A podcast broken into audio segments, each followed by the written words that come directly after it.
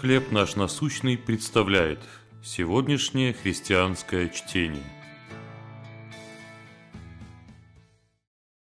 Евангелие в неожиданных местах.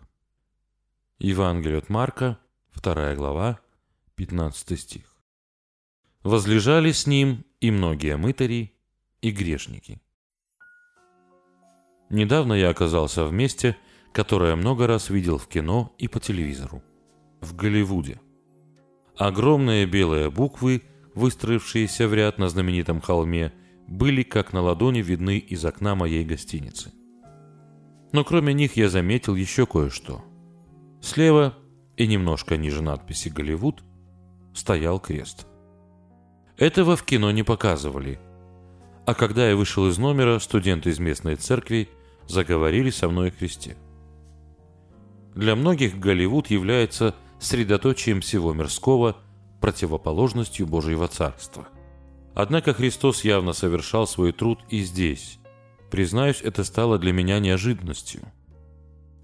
Многие поступки и слова Иисуса оказывались неожиданными для фарисеев. Он не общался с людьми, которые пользовались всеобщим уважением. Его компанию составляли мытари и грешники.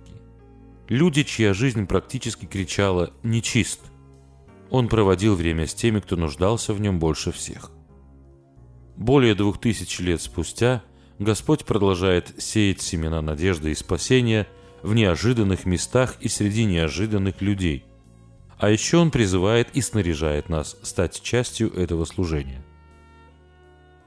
Вам приходилось видеть Божьи действия в неожиданных местах? Как вы можете больше открыться для служения Христу в подобных условиях?